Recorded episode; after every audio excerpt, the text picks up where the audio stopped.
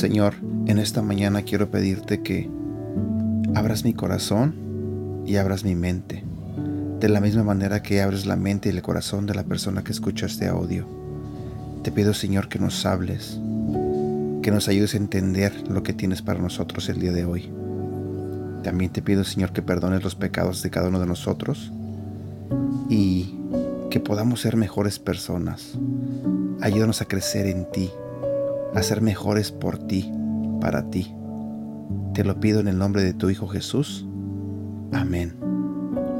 Tenemos la victoria. Ese es el título del tema del día de hoy.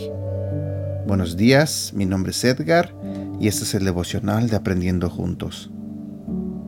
Ganar y perder son dos extremos que hemos creado para definir la victoria y la derrota.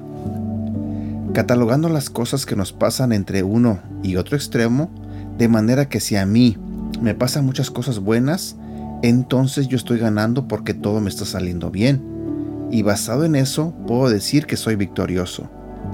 Pero del otro lado, cuando no todo nos sale bien, cuando te esfuerzas y sale mal, cuando te enfermas, cuando pierdes una competencia, tu trabajo o cuando pierdes una relación, entonces nos identificamos como perdedores.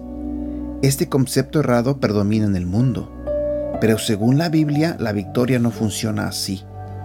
Dios, a través de su palabra, nos dice que somos mucho más que vencedores cuando estamos en Jesús.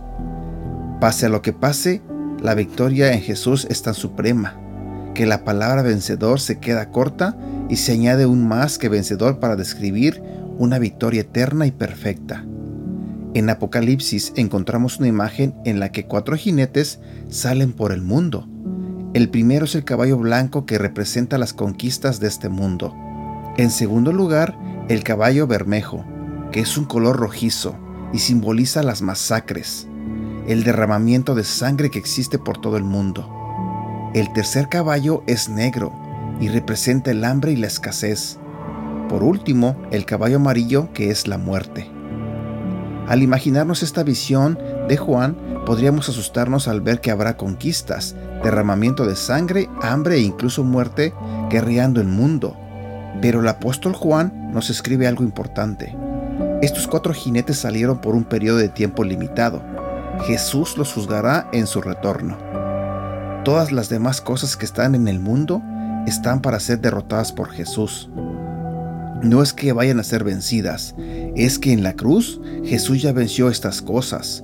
Jesús venció la tentación, Jesús venció la enfermedad, Jesús venció la pobreza, Jesús venció el mundo y también venció la muerte.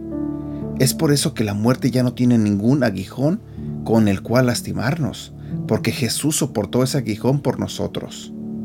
¿Quién le puede quitar la victoria a quien ya la tiene? Nada, nada puede quitarnos la victoria que Jesús nos ha dado. Esto es motivo suficiente para esforzarnos y ser valientes. El saber que la victoria la tenemos en Jesús, que también es quien nos fortalece.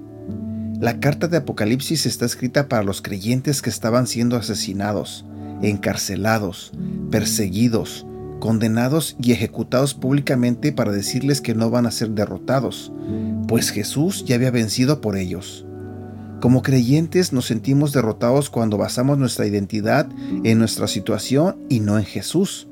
Los hijos de Dios, aquellos que aman a Jesús y esperan su regreso, sabemos que no somos víctimas, sino más que vencedores por medio de Jesús quien murió en la cruz, que ha vencido y nos ama de tal manera que, al permanecer en Él, nos hace más que vencedores por su amor. Oración. Dios, te damos gracias porque tú viniste a vencer al mundo y el mal no prevaleció frente a ti. El día de hoy yo enfrento situaciones difíciles, pero sé que puedo encontrar gozo en la victoria que tú me das por sobre todas las cosas. Ayúdame a no basar mi identidad en mis fracasos, en mi enfermedad, en mis lágrimas, y ayúdame a recordar que mi identidad está en ti. Hazme entender que no peleo para ser vencedor, sino que peleo en ti porque ya lo soy. En el nombre de Jesús, Amén. Versículo para recordar. Romanos capítulo 8, versículo 35 al 37. ¿Quién podrá separarnos del amor de Jesucristo? Nada ni nadie, ni los problemas, ni los sufrimientos, ni las dificultades. Tampoco podrán hacerlo el hambre ni el frío, ni los peligros ni la muerte. Como dice la Biblia, por causa tuya nos matan, por ti nos tratan siempre como a ovejas para el matadero. En medio de todos nuestros problemas, estamos seguros de que Jesucristo, quien nos amó, nos dará la victoria total. Y aquí llegamos a la parte final de este devocional. No sé a ti, pero a mí me encantó mucho. Aprendí mucho.